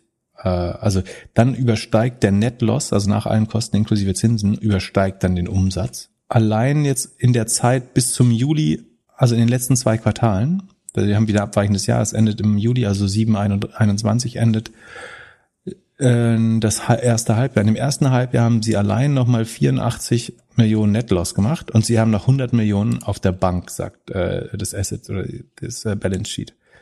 So, das heißt, die würden noch bis ungefähr Weihnachten durchhalten, dann wären, wären sie pleite. Ähm, Wahnsinn, ich hätte gedacht, dass die das profitabel machen. Ja, aber von Profitabilität sind sie so weit entfernt, äh, wie ich von der Kanzlerschaft, wie Armin Laschet von der Kanzlerschaft. ähm, also wie gesagt, die machen minus 80 Prozent Marge und wachsen halt auch nicht. Also das, was man gut sieht ist, während Covid sind die Abos runtergegangen und die Hälfte der Abos war außerdem pausiert. Also du kannst ja auch pausieren. Die haben sozusagen, sie haben Total Subscribers und Active Subscribers. Und noch heute sind ein Fünftel der Subscriber sind pausiert. So, da ist die Frage, ist das pausiert oder ist es nicht eigentlich schon gechurnt? Aber also sie haben den Covid-Dip definitiv voll mitgenommen. Und ich meine, auch mal positiv, so ein Similar Web sieht schon so aus, als wenn jetzt der Traffic sehr stark wieder ansteigt. So, jetzt kommen irgendwie der, der Mad Ball und die äh, irgendwie Awards überall und dann brauchst du halt wieder Kleider. Ähm, das heißt, der Traffic zieht ganz gut wieder an. Das, das Problem ist nur, dass das Modell mit mehr Umsatz nur auch wieder mehr Verlust macht. Also das, äh, man sieht da eigentlich irgendwie kaum Operating Leverage. Also als es runterskaliert ist, sind die äh, Kosten, äh, die, ist der, da ist der Verlust auch noch weiter ausgeweitet worden. Ähm, ich sehe jetzt nicht, wie das bei mehr Volumen deutlich besser funktioniert. Sie haben auch so eine äh, Folie über die Unit Economics, da können wir vielleicht noch durchgehen. Ich finde interessant, dass Sie äh, jetzt auch Sachen verkaufen wollen und mehr und mehr die Geschichte noch erzählen. Sie erzählen jetzt, Sie werden auch Secondary Sachen verkaufen. Und das fand ich so ein bisschen ja, überraschend, dass sie jetzt nochmal irgendwie eine neue Geschichte dazu erzählen müssen. Ja, das ist ähm, also sowohl wollen, also normalerweise, wie gesagt, äh, das ist eine Firma, wo man die die genauso gut Insolvenz wie IPO fallen könnte theoretisch, aber ich wenn man das so wohlwollend wie möglich sieht, dann könnte man denken, dass was sie vielleicht hinbekommen könnten, ist so eine Art Modell wie Sixt für Kleider. Ja. Also, dass sie Designerkleidung so billig einkaufen können, dass sie sie 20 Mal verleihen über den äh, Verlauf, damit sozusagen die Kosten halbwegs decken und am Ende Gewinn damit machen, dass sie sie noch teurer verkaufen als gebrauchte Designerkleidung, als sie es selber eingekauft haben. Ähm, das ist, ich finde, die Story erzählen sie relativ schlecht, wenn das das Modell ist. Ähm, so könnte es aber funktionieren, theoretisch. Aber dafür funktioniert, sehen die Unit Economics derzeit noch so schlecht aus. Es, es gibt ähm, auf Seite 91 gibt es eine ganz interessante, äh, 92, da sagen sie, Achso, und sie erklären immer, das ist auch lustig, äh, das, das Adjusted EBITDA ist adjusted for ähm, depreciation of assets. Also die, die Kleider, die Abschreibung der Kleider, also dass die sich irgendwie verbrauchen in dem Prozess, äh, wird wird, äh, davon wird abgesehen äh, bei, beim EBITDA. Also das ist anscheinend nicht maßgeblich, dass sich äh, ein Produkt, was du verleihst, äh, dabei abträgt.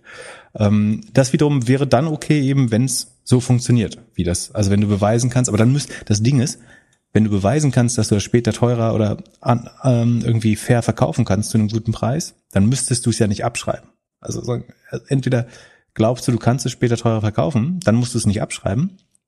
Oder du schreibst es ab, dann wird es auch schwer, die Story erzählen, zu erzählen, dass äh, die Abschreibung jetzt nicht Teil des EBITDAs sein müssten oder des Adjusted EBITDAs äh, sein müssten. Also sie erklären ihr, ihre Unit Economics wie folgt. Die sagen, und das ist interessant, äh, die nennen, die haben keinen Wareneinkauf, sondern was die als Wareneinkauf haben, sie nennen oder die als als Produktkosten Average Upfront Cost per Unit. Das ist ein komischer Ausdruck für eigentlich, was überall anders COX oder Cost of Goods Sold oder sowas wären oder Cost of Goods Rented. Ähm, die haben sie verbessert von 111 auf 90. So, jetzt fragst du dich, wie kriegt man für 90 Dollar eigentlich Designerkleider? Und die verkaufen die ja eigentlich, also sie verleihen die ja für eben 100 Dollar, vier Stück 100 Dollar im Monat, weil die Leute sich das normalerweise nicht leisten könnten. Das heißt, die müssen schon alle 500 Euro aufwärts, 400, 500 Euro aufwärts kosten die Kleider, ähm, damit dieses Modell überhaupt spannend ist, weil sonst könnte ich sie mir auch einfach kaufen. Warum die so günstig an die Ware kommen, ist einerseits, dann kaufen sie zu Wholesale, also zu Großhändlern-Konditionen ein. Also bezahlen, die gehen natürlich nicht in die Louis Vuitton Boutique und sagen, wir möchten ja mal 2000 Euro für dieses Kleid bezahlen, sondern die kaufen halt von ihren 750 Markenpartnern sozusagen im Wholesale vielleicht auch nicht die geilsten Modelle, aber die dann kaufen halt vielleicht für die für die Hälfte oder ein Drittel des Preises schon ein. Ähm, damit kommt man aber immer noch nicht auf 90 Dollar. Ähm, deswegen habe ich mich erst gewundert, warum es so niedrig ist. Aber wir glauben jetzt mal diese diese Average Upfront Cost per Unit von 90 Dollar. Dann gibt's ein Revenue per Turn von 27, sozusagen das ist pro Umschlag. Ähm, ein Turn ist typischerweise einmal im Monat und da tauschst du halt diese vier Dinger. So, und dann sagen sie, Fulfillment Profit per Turn ist 19 Dollar. So, das heißt, wenn der Kunde 27 Dollar zahlt, machen sie 19 Dollar Gewinn daran. Das heißt, ähm, der Profit, äh, nee, der, der Kunde, der Moment, was sie ausgeben für Fulfillment, ist 8 Dollar. Das wird schon, glaube ich, relativ eng. Für 8 Dollar ein Stück Kleidung zu shippen, obwohl es wird in, zu viert verschippt. Dadurch kannst du es durch vier rechnen. Ne? Paketkosten reduzieren sich, aber die Handlingkosten im Warenhaus. Also du musst jetzt für acht Dollar das Ding äh, auspacken, begutachten, ähm, dann eventuell reparieren, waschen, ähm, wieder in einen Plastiksack hängen, wieder einsortieren. So, wenn man ein richtig gutes Fulfillment hat, kriegt man das vielleicht für acht Dollar hin. So, Sie, Sie sagen, Sie schaffen das. Äh, Sie nehmen ein 27 Dollar pro Umschlag einer, eines Produkts ähm, und machen dann 19. Ähm, dann abzüglich der Kosten für den Einkauf sind das nur noch 16, sagen Sie. Wenn man es mit, also Sie rechnen mit 20 Turns pro Lifetime. Also du kannst ein Kleid 20 Monate sozusagen tragen, bevor es kaputt ist oder niemand mehr tragen will. Da würde ich schon überlegen, so bei äh, bei High Fashion oder Pret-à-Porter, ob man da jetzt das 20 Mal tragen will oder ob das dann nicht schon all ist, aber vielleicht kriegt man ihrer Audience das äh, verkauft. Und so kommen sie auf ein Lifetime Revenue von 536 Dollar und sie kaufen das, wie gesagt, für nur 90 Dollar ein ähm, und haben dann einen entsprechend hohen Profit. Und diese Zahlen haben sich auch verbessert. Und dann habe ich überlegt, warum, warum heißt das Average Upfront Cost per Unit? Ähm, und dann, Sekunde, habe ich das mal gesucht in dem Upfront Cost. Und dann erklären sie, dass sie halt teilweise Deals mit den Marken machen, dass die ihnen die Ware umsonst geben und danach einen Revenue Share haben. So, das heißt, ähm, die die Hersteller geben ihnen die Ware sozusagen auf Kommission und kriegen dann einen Teil der Verleihumsätze sozusagen. Und je öfter das verliehen wird oder beansprucht wird von Kunden, desto mehr bekommen sie. Also die, du hast fast wie, wie das im Maschinen äh, oder so inzwischen üblich ist, dass du fast nutzungsbasiert dein, dein Kleid verkaufst. Ähm, was dann aber auch heißt, sie müssen das Revenue dann mit den teilen. Das heißt, das Revenue pro Turn sinkt dann wieder. Und ich glaube, dass auch so kann das Business eigentlich nicht funktionieren. Ähm, von daher ich sehe nicht wie, und vielleicht kann es irgendwie funktionieren, wenn sie ganz, ganz groß werden und sich jetzt und jährlich um 100 oder um 80, 90 Prozent wachsen würden. Vielleicht kommt man dann irgendwann ähm, dahin, wo, wobei es gibt einen anderen Chart mit Uni Economics, ähm, da siehst du eigentlich, dass die Contribution ist 11 Millionen bei 157 äh, Millionen Umsatz. Und auch damit kommst du eigentlich auf keinen, keinen grünen Zweig, wenn du dann noch Marketing und äh, die Gemeinkosten sind auch wieder nicht drin. Nee, also die müssten irgendwie ein paar Milliarden Subscription Revenue machen, damit sie annähernd so funktionieren können. Und das ist annehmen, dass die Kosten nicht mehr steigen, was ich für unmöglich halte. Ähm, von daher glaube ich, ich würde fast denken, dass die eigentlich nicht an die Börse gehen können. Die, die Frage ist, ob es nicht, ob es nicht genug Fans des Modells gibt, die das kaufen, weil sie davon vom Modell überzeugt. Aber ich meine, wenn ich Kleider quasi auf andere Leute Kosten trage, fände ich es wahrscheinlich auch gut. Das ist die einzige Gefahr. Ansonsten würde ich sagen, die können eigentlich nicht public gehen oder nicht zu dem Preis oder werden am ersten Tag 20 Prozent verlieren. Genauso wie, wie Chronext, wo ich denke würde, dass die nicht mehr public gehen. Äh, und wenn, wenn die Märkte irgendwie funktionieren, äh, am ersten Tag 20, 25 Prozent verlieren und dann nur noch dreimal zu teuer sind. Ähm, ich glaube, Rent the One Way ist sozusagen, das wird jetzt von den, die haben eigentlich gute VCs, ne? Das ist, glaube ich, kleiner Perkins drin und viele gute VCs. Aber ich glaube, das soll entsorgt werden, weil es jetzt nach Corona zwar wieder aufs alte Niveau kommt, aber es, es wächst nicht, es ist nicht profitabel. Ähm, es ist auch klein mit äh, 150 Millionen Umsatz. Ähm, und es ist jetzt auch nicht Subscription-Umsatz wie bei Software oder so, weil die Gross Margin halt, die, die, die Gross Margin ist halt nicht 80 Prozent, sondern äh, Gross Profit sind 15,5 Millionen von 157, also 10 Prozent Gross Profit. Äh, das ist das Gegenteil von, von Software. Ähm, also einfach, das Businessmodell funktioniert einfach nicht. Äh, und ich weiß auch nicht, wie es funktionieren könnte, ehrlich gesagt. Die werden jetzt, die werden sich voll auf das Second-Hand-Klamotten, Luxusklamotten-Segment setzen ja. und sagen, hier, wir, schick uns deine, deinen, deinen Kleiderschrank, wir verkaufen das für dich und geben dir die Hälfte des Geldes ab. Wir also was man machen alles sauber, wir reparieren ja. alles und und und. Was man mal wirklich durchrechnen müsste, ist, kann sich das lohnen, wenn du, wenn du das Modell so wie ein Six anschaust? Also wenn sie beim Vermieten wenig genug Geld verlieren, um am Ende beim Ver also dass sie so günstig Aber das machen sie ja, wenn sie Wholesale kaufen und es Luxus ist, dann kriegst du das ja wieder gut verkauft. Ich meine, das ist das Six-Modell, ne? Du kaufst äh, ein Auto mit 30, 35 Prozent Rabatt ein, äh, dafür, dass es im, in einem großen Batch hergestellt werden kann. Also du kriegst einen signifikanten Rabatt zum Listenpreis, weil du halt tausend Stück, die an einem Tag alle durchproduziert werden können, äh, baust, wo es kein, irgendwie nicht viel verschiedenes Setup gibt und so. Also keine hohen Rüstkosten und dadurch äh, können Autobau das so günstig anbieten. Und dann, dann fährst, operierst du das Auto ein, zwei Jahre und verkaufst es dann als Jahreswagen ähm, wahrscheinlich zehn Prozent höher oder ähnlich. Also wie du es eingekauft hast. Ähm, ich ich glaube, dass sie wahrscheinlich die Teile teurer verkaufen könnten, als sie sie selber einkaufen. Äh, ja, und im Secondary Market könnten sie ja auch, wenn sie jede bei jedem Produkt sagen, hier, das ist von äh, Rent the Runway zertifiziertes gutes Qualitätsprodukt, das kannst du kaufen. Das funktioniert ja viel mehr, als wenn du irgendwie das Kleid Secondhand auf eBay Kleinanzeigen verkaufst. Ja. Ach so, aber das ist auch noch wichtig. Äh, in diesen 157 Millionen, da sind ja jetzt 20 Millionen zum Beispiel drin, die genau so ein Umsatz sind, nämlich Verkaufsumsatz. So. Und eigentlich müsstest du das getrennt nochmal untersuchen. Nämlich dann ist der Anteil der Fulfillment nochmal schlimmer eigentlich, wenn du jetzt überlegst, dass äh, das ist jetzt nicht nur Ware, die 20 Mal umgeschlagen wird, sondern ist auch welche drin, die äh, einfach verkauft wurde. Also es, ich, es wird nicht besser. Ich, du, ich habe gedacht, du wirst das Ding loben und sagen, hey, es geht super ab. Aber ich habe mir die Zeit nicht angeguckt. Ja, ich, es ja, würde ja eigentlich eins zu, de, also zu deiner Investment-Hypothese so passen. Ja, ist nachhaltig, ist irgendwie, ja, eigentlich doch das Gegenteil von Fast Fashion. Ja, das mag ich. Ich mag das Modell. Das Modell mag ich auch. Das funktioniert nur nicht. So. Oder ich sehe nicht, wie es funktioniert. Und ich weiß nicht, also, was mich wirklich wundert, ist diese, dieser hohe Anteil an äh, Verwaltungskosten. Ich, meine Angst wäre, dass Kosten, die eigentlich in die Unit Economics gehören, zum Beispiel die Wäscherei oder so, als Gemeinkosten ver, verortet werden oder verbucht werden.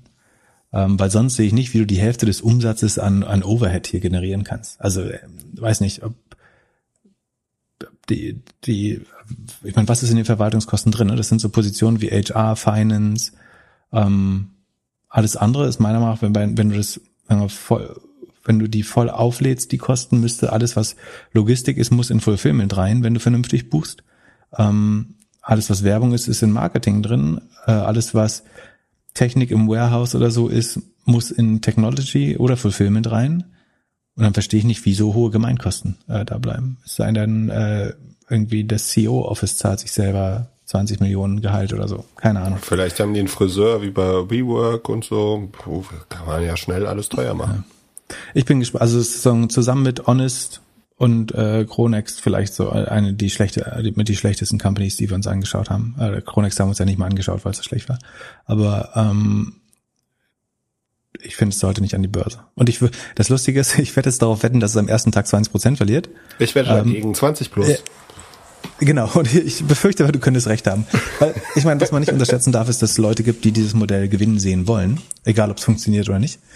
Und ich glaube, ab 5 Milliarden Subscription Revenue kann das profitabel werden. Da kommen sie nur nicht, also sie sind ja bei 150 Millionen. Ähm, I don't know, ich sehe es nicht. Und zum Schluss äh, wieder Börsenbriefe. Ich meine, wir haben darüber schon drei, vier Mal gesprochen, aber es wurde wieder gefragt, ob du mal erwähnen könntest, was gute Börsenbriefe sind. Sind, äh, ich verstehe gar nicht, was Börsenbriefe sind. Sind das, also kommen die per Post? Ist das ein Newsletter? Steht da irgendwas drin, was du mir im Podcast erzählst? Es kann Papier sein, äh, es kann auch per E-Mail kommen. Es sind so PDFs oder Leaflets. Äh, ja, was heißt, ja, sag mal ein besseres Wort. Papierbriefe, so kleine Heftchen mit den aktuellen Geheimtipps der, der Superexperten. Ich muss ehrlich sagen, ich habe noch nicht viele dieser Börsenbriefe in meinem Leben gelesen. Ich habe das 2020 in der neuen Marktzeit schon aufgegeben. So, da hatte ich mal, keine Ahnung, ob man die so raubkopiert hat damals oder da, da habe ich so, also die berühmtesten und ich meine, das Spannende ist, ein paar davon haben wirklich 20 Jahre überlegt. So, also es gibt so irgendwie äh, Bernecker, Plato-Börse, Maidorn, irgendwie die kannte man schon damals. Ähm, aber die, die Frage ist halt, was ist das Interesse, sowas herauszugeben? Also wenn, wenn du mehr Aktienwissen hast als alle anderen, warum wirst du dann Publisher und nicht Trader? Das, das, das muss man sich ja fragen. Also es gibt ja nur drei Szenarien. So entweder sind diese Börsenbriefe Werbung für irgendein Produkt und die wird was verkauft und das, äh, also ein Trading-Account bei einer Bank oder äh, was weiß ich. Und dann kann man sagen, okay, dann ist es fair, dass man so gut, wenn man was verkaufen will, so, so guten Content wie möglich zu erstellen, ist ja ein valides Modell. Ähm, oder es ist einfach Betrug und der, der Leser ist Teil des Modells. Also das gab es durchaus auch, dass Börsenbriefe halt gezielt irgendwie am Freitagabend äh, sich eine Aktie einkaufen, dann kommt am Wochenende der Börsenbrief raus äh, und äh, Montag steigt dann der Kurs, weil man äh, das Kleinanleger-Vieh raufgejagt hat oder so. Ähm, oder, und das ist aber der unwahrscheinlichste Fall, der Autor ist wirklich schlauer als der Leser. Ähm, und dann stellt sich mir die Frage, warum sollte der das herausgeben? Gut, alle drei Punkte könnte man auch auf diesen Podcast Genau, wir sind ein Audiobörsenbrief äh, eigentlich. Außer dass, äh, dass wir halt nichts kein Geld dafür wollen. Das heißt, jetzt bleibt noch die Option, äh, dir wird hier was verkauft. Oder es ist Betrug und wir handeln alles, was wir nennen. Wir haben schon Put-Optionen auf äh, hier, was haben wir gerade gesagt? Rent the Runway. Also das Problem ist, es gibt bestimmt zwei, drei gute Börsenbriefe, wo äh, Leute mit viel mehr Erfahrung als wir irgendwie im Schnitt auch mal richtige Voraussagen treffen. Es gibt aber wahrscheinlich für jeden guten Börsenbrief neun schlechte. Und für mich ist das so ein bisschen wie die, wie die Krypto-ICO-Szene damals. Ich habe überhaupt keine Lust, mich damit zu beschäftigen, die Spreu vom Weizen zu trennen, wenn 90 Prozent totaler Müll ist. Und ich meine, es gibt ja auch so irgendwie früher ein Hom, Dirk Müller oder früher Markus Frick, äh, der irgendwann, glaube ich, für seine, seine Aktien-Hotlines äh, verurteilt wurde oder so, ähm, die ich jetzt definitiv als unseriös bezeichnen würde, äh, die sich da tummeln in dem Sektor. Deswegen habe ich jetzt nicht Lust dazu, so lange durchzuwühlen, bis ich einen finde, wo vielleicht nicht Quatsch drin steht. Aber ähm, es ist ja auch, also wenn ich irgendeinen Börsenbrief lesen würde, dann vielleicht eher einen, der in einer gewissen Industrie sehr kompetent ist. Ähm, und dann, es gibt welche, die sich irgendwie auf Value fokussieren oder auf Growth oder auf Internet teilweise auch, aber ähm, was ja unwahrscheinlich ist, dass irgendjemand eine Meinung, ohne jetzt ein Riesenteam dahinter zu haben, eine Meinung zu allen Aktien hat und ständig, und du hast ja auch den Drang, dadurch, dass du einmal die Woche publizierst oder einmal im Monat, je nach Brief, dass du ständig neue Ideen brauchst. Und du kannst nicht jeden Monat äh, eine Top-Aktie rausfinden, äh, glaube ich. Und man kann jetzt sagen, man, man liest die alle zur Inspiration und dann trifft man weiterhin seine eigene Entscheidung. Das ist, glaube ich, valide. Das, wenn man glaub, Inspiration braucht für Aktien, dann soll man sich die, die, die kosten so in der Regel zwischen 50 und 100 Euro im Monat, äh, glaube ich. Also ist durchaus auch nicht günstig. Aber dafür, du denkst, also dir wird ja der Eindruck erweckt, das würde sich aus deinen Aktiengewinnen dann refinanzieren lassen. Ähm, ich ich glaube, was ich eher machen, oder so sagen, du musst ja die, die faire Frage ist ja, was mache ich denn stattdessen, äh, um irgendwie Aktien zu finden oder sowas? Ähm, also A, ich fokussiere mich auf eine Industrie. So, wir erzählen jetzt hier nicht über Schifffahrtslinien, äh, australische Goldminenaktien und äh, sowas, sondern wir reden eigentlich nur über Consumer Internet, Marktplatz, äh, Software äh, Aktien, die wir einigermaßen verstehen, auch bestimmt nicht besonders gut, aber ähm, und dann wenn, dann glaube ich, findet man bessere Experten. Auch da muss man leider auswählen und aussortieren und kuratieren. Aber ähm, ich glaube tatsächlich, dass irgendwo in Wall Street Bets oder Reddit äh, durchaus gute Analysen gibt. Ähm, die sind vielleicht nicht einfach zu finden, aber ähm, auf Seeking Alpha gibt es manchmal äh, gute Analysen. Auch, auch da sind die Leute fast immer konfliktet, also besitzen die Aktien. Äh, ähm, oder Motley Fool ist noch ein äh, ganz guter Newsletter, der zumindest teilweise umsonst ist, wo man gute Meinungen und Ideen findet. Aber ich sehe nicht, also ganz ehrlich, warum sollte das, was irgendwo anders umsonst ist, 99 Dollar kosten? Wenn die Leute so gut wären, dass sie hält, also du kannst den Börsenerfolg ja nicht outsourcen. Wenn, wenn du glaubst, du hast nicht genug Ahnung und deswegen bezahlst du Leute dafür, dann ist die richtige Antwort eigentlich, dann nimm doch stattdessen ETF oder einen gemanagten Fonds, wenn du es nicht verstehst. Aber jetzt, dass du glaubst, du kannst für 99 Euro den sicheren Gewinn kaufen, ist extrem unwahrscheinlich. So.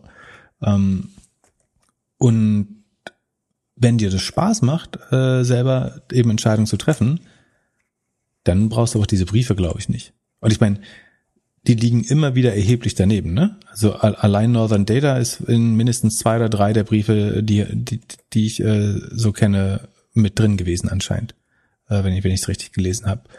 Und nehmen die auch manchmal Geld von Firmen, um darüber zu schreiben? Das weiß ich nicht, ne? aber du musst immer davon ausgehen, dass die selber traden. Ich weiß nicht, ob, ich meine, das Spannendste wäre natürlich, dass jemand mal so ein Musterdepot macht und die alle gegen, also du kaufst alle Empfehlungen mit echtem Geld zu gleichen Teilen und überprüfst das eigentlich mal, wer wirklich langfristig outperformt. Und ich meine, worin die alle gut sind, ist das so auszusehen zu lassen, als wenn du, wenn du das seit 30 Jahren mit denen investiert hättest, äh, dass du dann schon große Löcher äh, im Keller für dein Geld äh, buddeln müsstest. Das wäre doch mal eine super Masterarbeit oder so die, die gegeneinander zu setzen. Irgend so eine kleine. Ja, ich meine, also manche führen offizielle Musterdepots und andere aber auch nicht, sondern bleiben dann halt so vage oder das sind da alles nur Watchlists und was weiß ich. Ich halte es nicht für, also wie gesagt, ist jetzt genauso gut oder schlecht wie eine Wirtschaftszeitung vielleicht, äh, zumindest, oder bist wie der Aktienteil in der Wirtschaftszeitung, äh, oder zumindest halt ein wobei, Podcast.